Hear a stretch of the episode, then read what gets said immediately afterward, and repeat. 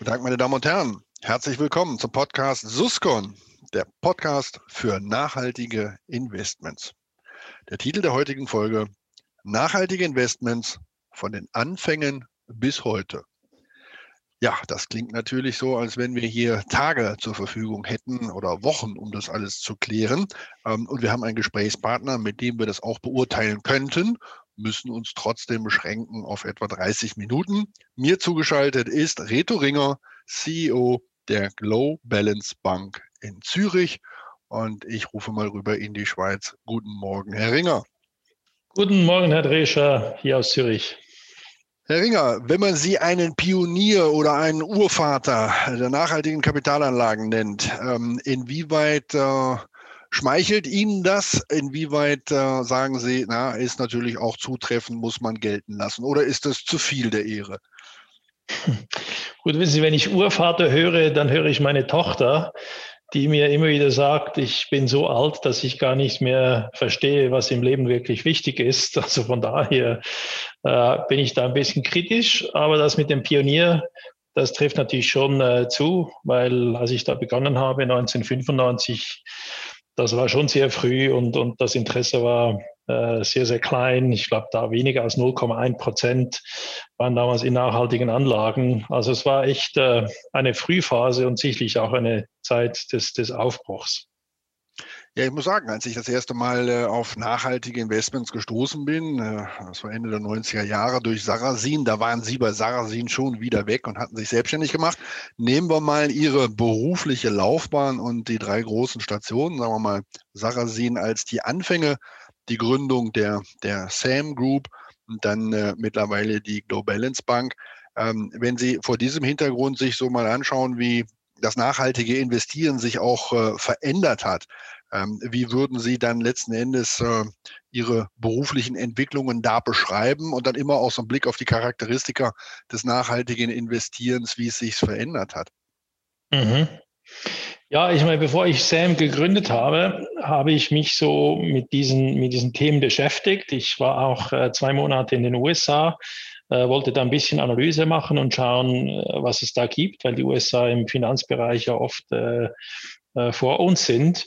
Und das war noch spannend, weil da gab es eigentlich ganz, ganz wenig. Das Einzige, das es da gab, das waren so äh, Asset Manager, die Exclusions gemacht haben. Äh, das kam vor allem aus der äh, äh, äh aus Südafrika, aus den politischen Entwicklungen da. Äh, und, und äh, da gab es eigentlich noch nicht viel und das war eigentlich eine Chance, habe ich mir gedacht, um das hier in Europa aufzubauen. Habe dann einen Businessplan geschrieben und habe Investoren gesucht. Äh, hatte eigentlich sehr viel Glück, weil äh, relativ früh hatte ich zwei Investoren aus Deutschland. Einerseits der Alfred Ritter äh, von Rittersport, der bei SAM investiert hat und andererseits der Bernd Krohe von Krohe äh, Sanitärarmaturen, der hat auch investiert und so konnten wir eigentlich mit dem Kapital, das die beiden auch investiert haben, dann äh, eigentlich äh, den Aufbau machen. Und das war wirklich sehr schwierig, weil natürlich der Markt das gar nicht, nicht äh, einschätzen konnte. Da kommt eine Firma, die nennt sich Sustainable Asset Management, nachhaltig investieren. Da gab es keine Methodik, es gab keine Standards, es gab keine Performance-Historie. Äh, das mussten wir alles erst aufbauen. Und darum haben wir dann auch die Idee gehabt mit diesem Dow Jones Index, um, um den Menschen, um den Anlegern wirklich auch eine Messgröße zu geben. Äh, also das war wirklich auf der grünen Wiese und dann schrittweise das Aufbauen mit der Glaubwürdigkeit äh, eines bekannten Partners, mit Dow Jones. Das half uns da ein bisschen natürlich auch an die Daten zu kommen der Unternehmen. Weil man muss sich vorstellen, heute ist das äh, standardisiert. Das macht MSCI, Bloomberg, aber damals äh, gab es noch gar nichts und, und wir hatten eigentlich eigene Questionnaires, die wir da den, den Firmen zugestellt haben. Wir mussten die überzeugen, dass die uns antworten sollen äh, mit, mit Kriterien, die die teilweise intern gar noch nicht gemessen haben. Also ich mag mich gut erinnern, als wir da gefragt haben, wie viel CO2 emittiert ihr? Äh, und 1997 hat natürlich die meisten Firmen da noch gar keine keine Messgrößen und keine internen Teams, die das evaluiert haben. Wenn Sie an die Anfänge zurückdenken, ähm, an Ihre Anfangszeiten bei SAM und äh, schauen sich mal an, wie das entwickelt hat, ähm, was waren die größten Herausforderungen, vor denen jemand, der für nachhaltige Investments eingetreten ist, äh, damals gestanden hat, so um die Jahrtausendwende? Ähm, und ähm, welche würden Sie sagen von diesen Herausforderungen, die damals da waren, haben wir schon, haben wir schon bewältigt und welche haben wir noch vor uns? Also damals war natürlich alles herausfordernd, weil äh, die Herausforderung war Performance. Wie kann man den Anlegern äh, aufzeigen, dass das äh, auch von der Rendite her äh, sinnvoll ist? Das gab damals keine, keine äh, Erfahrungswerte. Also das war sicherlich eine Herausforderung, die einfach nur über die Zeit gelöst werden konnte, weil nur über die Zeit kann man aufzeigen, dass auch die Rendite stimmt. Dann eine andere Herausforderung war sicherlich, dass, dass diese Anlagen eigentlich in die falsche Ecke äh, gedrängt wurden oder positioniert waren, nämlich das ist Öko, das kostet nur Geld, das bringt nichts. Und äh, eine dritte Herausforderung war sicherlich auch, wie misst man das? Wie misst man Nachhaltigkeit? bei Unternehmen, wie gewichtet man das, wie äh, kriegt man die Daten von den Unternehmen, wie kann man das vergleichbar machen. Also diese Themen, die waren äh, damals äh, sehr, sehr schwierig umzusetzen. Äh, mittlerweile das mit der Performance, äh, das, äh, da hat man jetzt genügend lange Zeit rein, um zu sehen, dass sich das äh, lohnt oder zumindest, dass es keine, keine Minderrendite gibt. Ich denke, was immer noch äh, eine Herausforderung ist, ist die Messung und die Methodik. Es gibt ja unglaublich viele Messsysteme und die widersprechen sich teilweise von auch von, von glaubwürdigen Anbietern. Also das ist sicherlich noch etwas, äh, wo wir eine Herausforderung haben. Und ich glaube, die ganz große Herausforderung, die jetzt vor uns steht, ist, dass wir Portfolios bauen, äh, die nicht nur best in class sind und ein bisschen weniger von den schlechten haben, sondern wirklich, die uns helfen, äh, die Herausforderungen, die wir hier haben, eigentlich zu lösen und in, in Firmen zu investieren, die echt äh, Teil der Lösung sind und, und Teil des Problems. Äh, was auch jetzt äh, neu ist, ist, dass die Regulierung äh, auf diesem Spielfeld steht und mitspielt und einen ganz wesentlichen Einfluss hat. Selber Methodikgrößen entwickelt, selber den Banken und den Finanzmarkt Vorschriften gibt. Also ich denke, das kommt hinzu und, und macht es natürlich nicht einfacher. Sie haben die Regulierung angesprochen, die wahrscheinlich einer der wichtigsten Treiber in den letzten Jahren ist, was die Nachhaltigkeit angeht. Und wenn mhm. wir uns jetzt mal anschauen, wie plötzlich in dieser Industrie jeder seine Nachhaltigkeit als Anbieter entdeckt, weil es muss, äh, beziehungsweise alles, alles äh, umstrickt, um nachhaltig zu werden, äh, übertrifft das Ihre kühnsten Erwartungen vor 20 Jahren? Hätten Sie sich das damals vorstellen können, dass so wie wir das jetzt haben, dass wirklich jedes Haus irgendwie seine Anzeigenkampagne auf Nachhaltigkeit umsteckt, seine Produkte relauncht, jetzt in den Offenlegungen Meldungspflichten anfängt zu erzählen, wie, wie lange sie das immer schon gemacht haben und so weiter. Äh, mhm. Vor 20 Jahren haben sie diese Kollegen ja alle vermisst, um es mal so zu sagen. Mhm. Ja, also als ich die SAM gegründet habe, das, das ist ja oft so, wenn Sie eine Idee haben, dann sind Sie überzeugt, dass eigentlich die ganze Welt äh, das haben sollte und, und eines Tages haben wird. Also für mich war damals schon die Klimathematik äh, wirklich äh, präsent und ich habe gedacht, also es kann ja nicht sein, dass, dass sich der Finanzmarkt, der so eine Bedeutung hat, nicht mit dem beschäftigt. Heute sind wir soweit. Äh, das zeigt aber, dass es oftmals viel, viel länger dauert, als man eigentlich denkt. Also wir haben vor äh, 25 Jahren damit begonnen. Das ist fast eine Generation. Und äh, wenn ich jetzt so zurückschaue, dann ist das eigentlich fast schon äh, eine normale Entwicklung, dass die etablierten und die meisten Anbieter solche neuen Entwicklungen verschlafen siehe Automobilbranche mit der ganzen Elektromobilität. Das hat ja auch unglaublich lange gedauert und, und heute äh, müssen die äh, sehr, sehr schnell auch diese, diese Kompetenz aufbauen. Und das ist ja oft so, dass man, dass man da einen Tipping Point kommt und die traditionellen Anbieter dann überrascht werden, äh, sehr spät in, in eigentlich den Markt kommen, dann aber mit voller Wucht.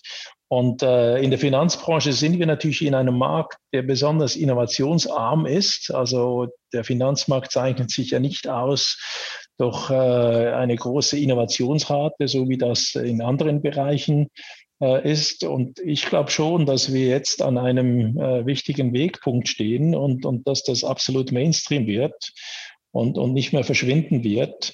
Im Moment äh, dominieren auch die Marketingabteilungen der, der Anbieter, aber ich denke mal, dass da jetzt auch viel Kompetenz und Substanz äh, aufgebaut wird. Eine der Diskussionen, die häufig geführt wird, ist, äh, kriegen wir denn da mit unserer Ökologie und auch mit unserer Gesellschaft äh, so gerade noch die Kurve?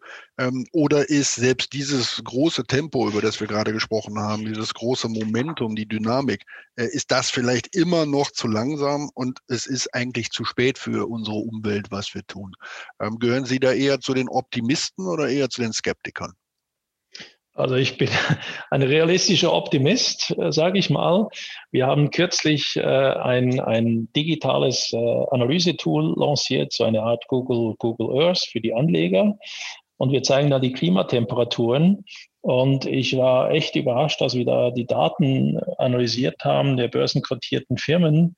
Und da sind nur 12 Prozent der weltweit kotierten Firmen auf dem Klimapfad von Paris.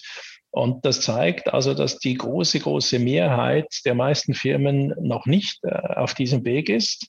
Was natürlich auch äh, eine Herausforderung ist, wenn ich jetzt ein Portfolio bauen muss, das eben dieses Paris-Ziel erreichen soll, dann muss ich unglaublich stark äh, fokussieren und das, die Diversifikation auch etwas reduzieren. Also ich glaube schon, dass wir da eine riesige Herausforderung haben, um, um halt eben diese Ziele zu erreichen. Auf der anderen Seite glaube ich, wenn Sie sich jetzt anschauen äh, bei, bei Covid, wie schnell jetzt äh, ein, ein Impfstoff entwickelt wurde, äh, dann zeigt das schon, dass, dass, dass wir mit großen Herausforderungen und halt auch mit den Technologien und den digitalen Möglichkeiten, die uns heute zur Verfügung stehen, äh, wenn, sich, wenn sich die Menschen und, und die Märkte auf einen, einen äh, Fokus äh, äh, ausrichten, dass wir dann schon auch äh, schnell sein können. Und das müssen wir, weil die Herausforderungen nicht nur bezüglich Klima, sondern auch bezüglich Biodiversität, die sind unglaublich groß. Wenn wir uns jetzt mal vorstellen, Sie wären der Trainer dieser Mannschaft, bestehend aus Anbietern, Verbrauchern, Regulator etc. Oder Sie wären der Dirigent dieses Orchesters, was würden Sie sagen, was, was hört sich schon ganz gut an, was läuft schon ganz gut? Dafür vielleicht mal zwei Beispiele und zwei Dinge, wo Sie sagen, da wird immer noch schlecht gespielt, das muss, das muss einfach besser werden. Ähm, dass, wir, dass wir mal so zwei Punkte auf jeder Seite haben. Eins, wofür wir uns auf die Schulter klopfen können und sagen können, das haben wir schon ganz gut gemacht. Und äh, mhm. zwei Dinge, wo Sie sagen, diese Dinge sind ganz ganz wichtig, wenn, wenn wir nichts anderes ändern, aber die beiden Sachen müssen wir in den Griff kriegen. Mhm.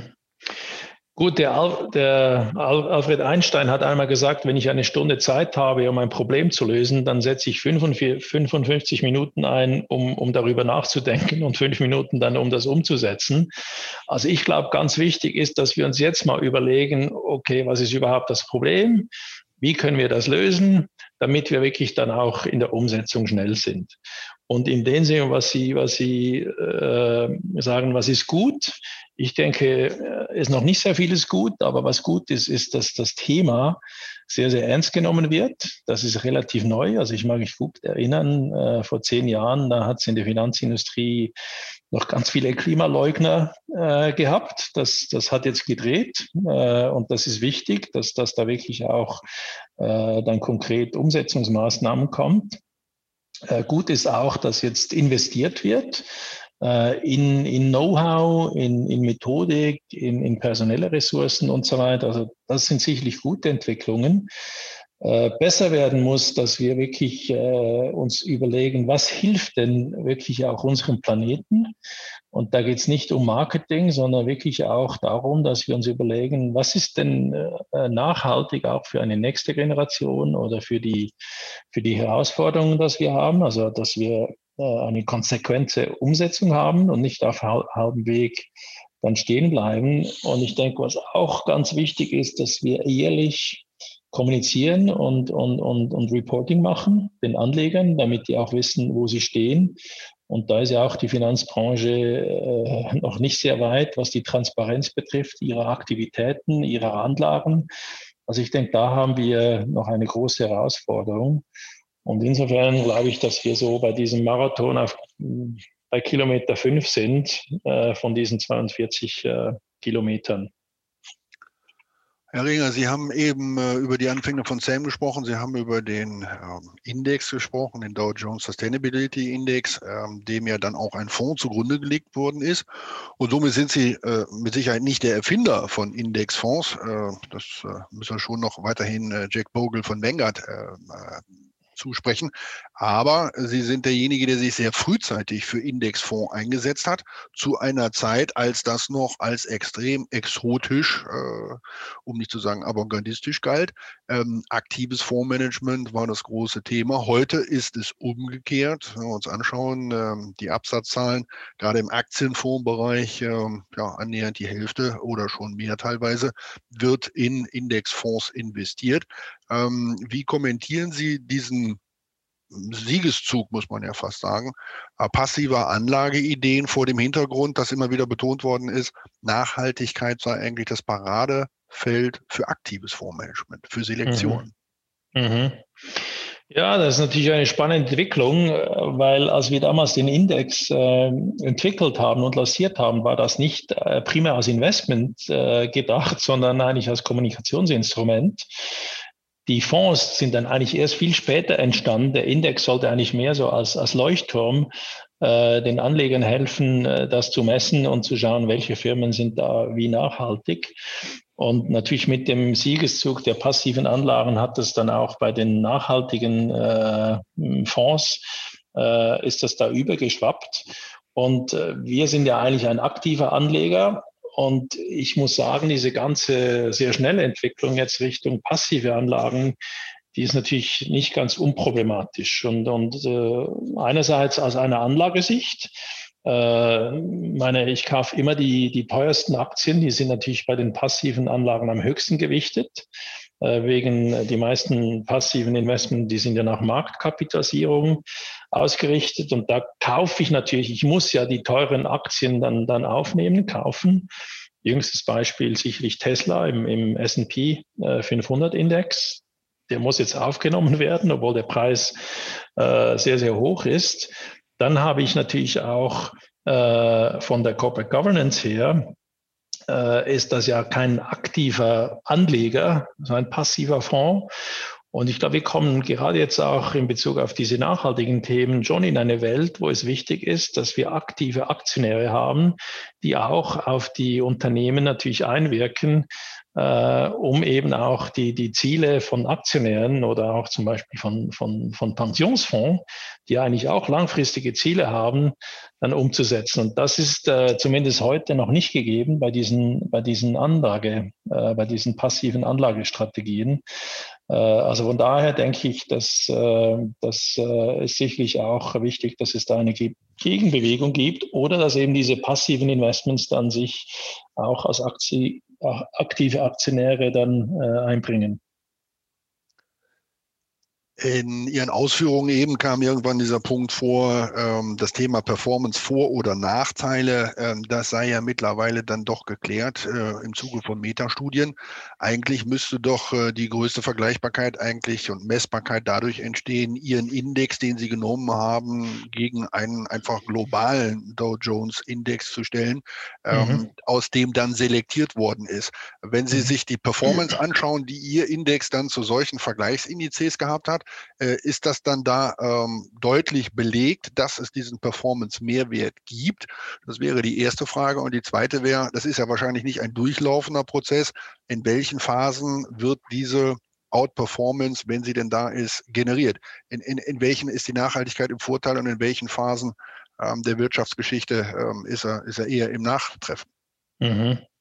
Also, ich, also über die ganze Laufzeit jetzt hat sich das sicherlich bestätigt, äh, dass nachhaltige Anlagen leicht besser rentieren als nicht nachhaltige, wenn man jetzt vergleichbare Anlageuniversen äh, wählt, aber natürlich mit großen Abweichungen in, in verschiedenen Phasen.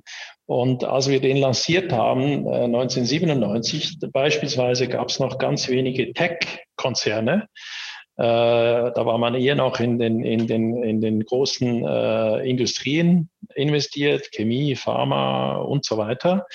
Und heute sind ja eigentlich in diesen, in diesen nachhaltigen Fonds äh, sind extrem viele Tech-Konzerne drin, die natürlich von der Rendite her viele traditionellen äh, Industrien äh, übertroffen haben.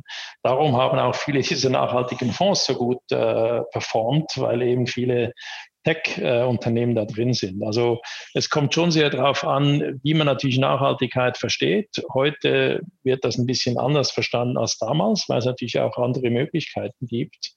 Äh, aber grundsätzlich muss man natürlich äh, sich schon bewusst sein, dass man mit vielen dieser nachhaltigen äh, Anlagen eben noch nicht unbedingt ein, in ein zukunftsfähiges Universum investiert. Was mich äh, als nächstes interessiert ist, Sie sind ja Banker und auf der anderen Seite der Nachhaltigkeit äh, verbunden. Äh, da ist es natürlich spannend von Ihnen mal zu hören, was Sie von der öffentlichen Diskussion halten. Ähm, die Nachhaltigkeit einzelner Emittenten solle auch bei der Kreditwürdigkeit berücksichtigt werden, äh, bis hin zu der Überlegung, dass die Europäische Zentralbank bevorzugt nachrangige, äh, nachrangige, sei schon nachhaltige, äh, nicht mhm. nachrangige, sondern nachhaltige äh, Emittenten berücksichtigen soll bei ihren Ankaufprogrammen. Ähm, ist es äh, so, dass Sie sagen, dem können Sie sich gedanklich anschließen, genau das ist der Steuerungsmechanismus, oder dass Sie sagen, naja, man muss aufpassen, dass man das Kind nicht mit dem Bade ausschüttet, äh, denn äh, wenn jetzt jemand äh, besonders grün ist, aber seine, seine ähm, Kreditwürdigkeit ist eigentlich nicht so hoch, dann sollte man diese beiden Dinge nicht miteinander vermischen? Mhm. Absolut, ja. Also das, das steht sicherlich im Vordergrund jetzt gerade bei den Zentralbanken. Äh, die haben eine, eine, eine wichtige Funktion, nämlich für die Preisstabilität zu äh, garantieren, die, die Bargeldversorgung sicherzustellen, aber auch die Stabilität des Finanzsystems. Und das äh, steht sicherlich darüber. Da darf man nicht äh, äh, das verwässern. Auf der anderen Seite sind die Zentralbanken, die ja immer von sich behaupten, dass sie marktneutral agieren, zumindest hier in der Schweiz, hat ja die Schweizer Nationalbank ein riesiges Portfolio von, von Aktien aufgebaut, um die Währung äh, zu verteidigen. Äh, die sind natürlich nicht neutral, sondern die haben sogenannte Biases bei, bei ihren Anlagen. Zum Beispiel unsere Nationalbank in der Schweiz hat einen sogenannten Large Cap Bias, wo, wo sie das Übergewicht, also die sind nicht neutral. Und wenn wir jetzt natürlich als Gesellschaft ein, ein dermaßen großes Problem haben wie Klima, Biodiversität und so weiter, dann müssen ja eigentlich alle Akteure in der Gesellschaft, in der Volkswirtschaft äh, darin eingebunden werden. Und da glaube ich schon, dass es wichtig ist, dass die Zentralbanken auch Kriterien äh, definieren, wo sie halt eben äh, diese Ziele, die ja die Gemeinschaft hat, nämlich wenn jetzt das, das Zwei-Grad-Ziel ist, dass wir diese Ziele im Rahmen des Auftrags einer Zentralbank erreichen möchten. Und da gibt es sicherlich noch viel, viel Spielraum, um das auch äh, so zu machen, dass das Mandat, die Aufgabe der Zentralbank äh, nicht gefährdet ist. Herr Ringer, ich könnte mit Ihnen noch stundenlang weitersprechen. Ähm, was mich zum Schluss des Podcasts eigentlich interessiert, ist die Tatsache, Sie haben SAM gegründet, Sie haben SAM dann verkauft ähm, und haben nochmal was Neues angefangen mit der Glow Balance Bank. Vielleicht, äh, dass Sie uns ein bisschen was dazu sagen, warum Sie sich von Ihrem Kind, so könnte man das ja nennen, Sam getrennt haben ähm, und warum Sie ein neues aufgelegt haben. Ja, also warum habe ich mich von, von unserem Kind getrennt? Das war sehr schmerzhaft, weil als ich Sam gegründet habe, da hatte ich nicht genügend Kapital, um die Mehrheit am Unternehmen zu halten. Und wir mussten externe Aktionäre äh, dann äh, dazu nehmen. Und irgendwann haben die entschieden, dass jetzt ein guter Zeitpunkt zum Verkauf ist. Und dann mussten wir die Sam verkaufen, äh, ein bisschen äh, äh, contre also gegen unsere Herzen. Aber im Nachhinein war das ein gutes Timing und das Leben geht weiter. Und dann haben wir gedacht, gut, also SAM war eigentlich für institutionelle Investoren äh, ausgerichtet und, und es gibt noch keine Bank, die sich wirklich 150 Prozent auf diese Themen ausrichtet. Und, und da, das war eigentlich der, der Gründungsgedanke von Globalance, wirklich auch Privatinvestoren, äh, Familien und Stiftungen so eine, eine Möglichkeit zu geben. Und so haben wir das dann äh, aufgebaut gegründet. Äh, wie und war noch spannend, weil ich habe äh, Sam habe ich da mit 27 gegründet und die Bank mit mit 47. Und das ist noch interessant, wie sich dann auch der Mindset verändert, wenn man da 20 Jahre älter ist. Und, und der größte Unterschied ist eigentlich, dass man die Naivität verliert mit dem Alter, was eigentlich eher ein Nachteil ist, weil Naivität hilft einem dann, äh, größere Aufgaben einfach äh, anzugehen und nicht sich zu viele Gedanken zu machen. Nach dem Gesetz der Serie würden Sie dann mit 67 das dritte Unternehmen gründen. ähm, da sprechen wir uns dann spätestens mal bei einem Podcast ja, wieder. Kommen genau. wir aber noch mal, kommen wir aber noch mal zur Global Balance Bank zurück. Da haben Sie ja den Ansatz, ähm, den absoluten Footprint eines Unternehmens äh, zu beurteilen. Das klingt spannend. Können Sie uns äh, dieses Modell zum Schluss mal noch etwas näher bringen und die Frage beantworten, wer diese Kennzahlen, die Sie da entwickeln, äh, nutzt und in was für Produkten das mündet?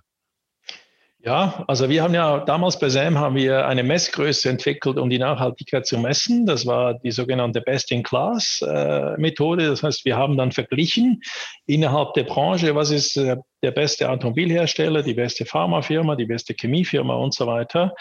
Und das war damals okay, aber heute sind wir an einem anderen Punkt, wo wir auch absolute Zielgrößen haben. Ich denke mal, dieses 1,5, 2 Grad Klimaziel, das ist kein relatives Ziel, sondern das ist ein absolutes Ziel. Also müssen wir auch unsere Messgrößen an diesen absoluten Zielen ausrichten. Und das haben wir gemacht, dass wir gesagt haben, gut, also dann, dann messen wir nicht nur relativ, sondern wirklich absolut, äh, wie, wie gut ist eine Firma in Bezug auf diese Herausforderungen. Das heißt konkret, dass wir jetzt äh, bei, bei einer Automobilfirma nicht mehr messen, äh, ist jetzt BMW besser oder Mercedes oder, oder General Motors, sondern die Produkte, die diese Unternehmen auf den Markt bringen, helfen die uns, unsere absoluten Ziele zu erreichen. Also das ist der Unterschied von der Methodik her. Und genutzt wird das von, von, von unseren Kunden, von Investoren. Wir publizieren das auch äh, neu auf dieser Global Balance World äh, Tool. Und äh, das hilft natürlich auch den Anlegern dann auch, sich zu orientieren nach diesen absoluten Zielen. Beispielsweise wir veröffentlichen die Klimatemperatur eines jeden Portfolios. Das heißt, der Anleger kann dann vergleichen, wie gut er im Kontext mit diesem Paris-Klimaziel äh, ist. Herr Ringer, jemand wie Sie hat doch bestimmt ein Buch geschrieben. Äh, kommen wir zur Literaturempfehlung äh, und machen wir es so, dass Sie uns zwei geben. Wenn Sie eins geschrieben haben, ähm, dass Sie das zur Vertiefung durchaus vorschlagen und zum Zweiten uns mal erzählen, was liegt bei jemandem wie Ihnen auf dem Nachttisch. Ja, nee, ich habe noch kein Buch äh, geschrieben. Äh, ich habe ganz viele Businesspläne geschrieben, aber ein Buch äh, leider noch nicht. Äh, aber bei mir zum Beispiel auf dem Nachttisch liegt äh, vor allem so Fachliteratur, das interessiert mich. auch natürlich jetzt zu neuen Technologien und so. Aber im Kontext jetzt von Nachhaltigkeit, ein Buch, das ich immer wieder sehr gerne lese, das ist A Good Disruption. Das ist von zwei Beratern, von Martin Stuchtey und, und Per Enquist. Und Sie sagen eigentlich, dass wir nicht nur eine Disruption benötigen, wie sie ja viele digitalen äh, Geschäftsmöglichkeiten anbieten, sondern eine gute Disruption im Bereich Nachhaltigkeit, neue Geschäftsmodelle, neue Unternehmungen. Und da hat es ganz, ganz spannende, eine spannende Analyse, wo wir stehen, aber auch spannende äh, äh Beispiele, was Unternehmen bereits heute schon mit Erfolg umsetzen. Und vielleicht ein zweites Buch, äh, das kommt äh, aus Boston äh, von einer Professorin in Harvard, das ist die Rebecca Henderson. Und sie hat letztes Jahr ein Buch geschrieben über, wie wir den Kapitalismus quasi verbessern können, erneuern können, mit auch vielen Ansätzen, Denkansätzen. Und, und das finde ich schon sehr wichtig, dass wir uns auch hier Gedanken darüber machen. Und das kommt im Buch eigentlich sehr gut zum Ausdruck. Herr Ringer, es war mir eine große Freude und Sie haben mir geholfen, auf meiner äh, Liste von, von Dingen und äh, Themen, die ich unbedingt mal machen wollte, ein weiteres abhaken zu können. Äh, auf dieser Liste, äh, die äh, nur auf, in meinem Kopf besteht und nicht schriftlich, war immer ein Punkt, mal einmal einen Podcast zum Thema Nachhaltigkeit mit Reto Ringer machen. Da kann ich jetzt einen Haken dran machen. Ich habe mit einem der Urväter der Nachhaltigkeit gesprochen. Hat mich gefreut. Ich denke, wir haben den einen oder anderen äh, Gedankenimpuls mitgenommen, der uns alle weiterbringt. Danke Ihnen dafür, dass Sie sich heute die Zeit genommen haben. Danke den Zuhörern äh, dafür, dass Sie sich für unseren Podcast nach wie vor interessieren. Ähm, bewerten Sie ihn gerne, wo Sie die Möglichkeit haben. Empfehlen Sie Suscon als Podcast weiter. Ähm, den Geschwister-Podcast Fondgedanken am besten gleich mit. Und äh, dann kann ich nur an dieser Stelle sagen, bleiben Sie gesund. Das ist äh, in diesen Tagen ja nicht selbstverständlich. Und äh, bis zum nächsten Mal hier bei Suscon, dem Podcast für nachhaltige Investments.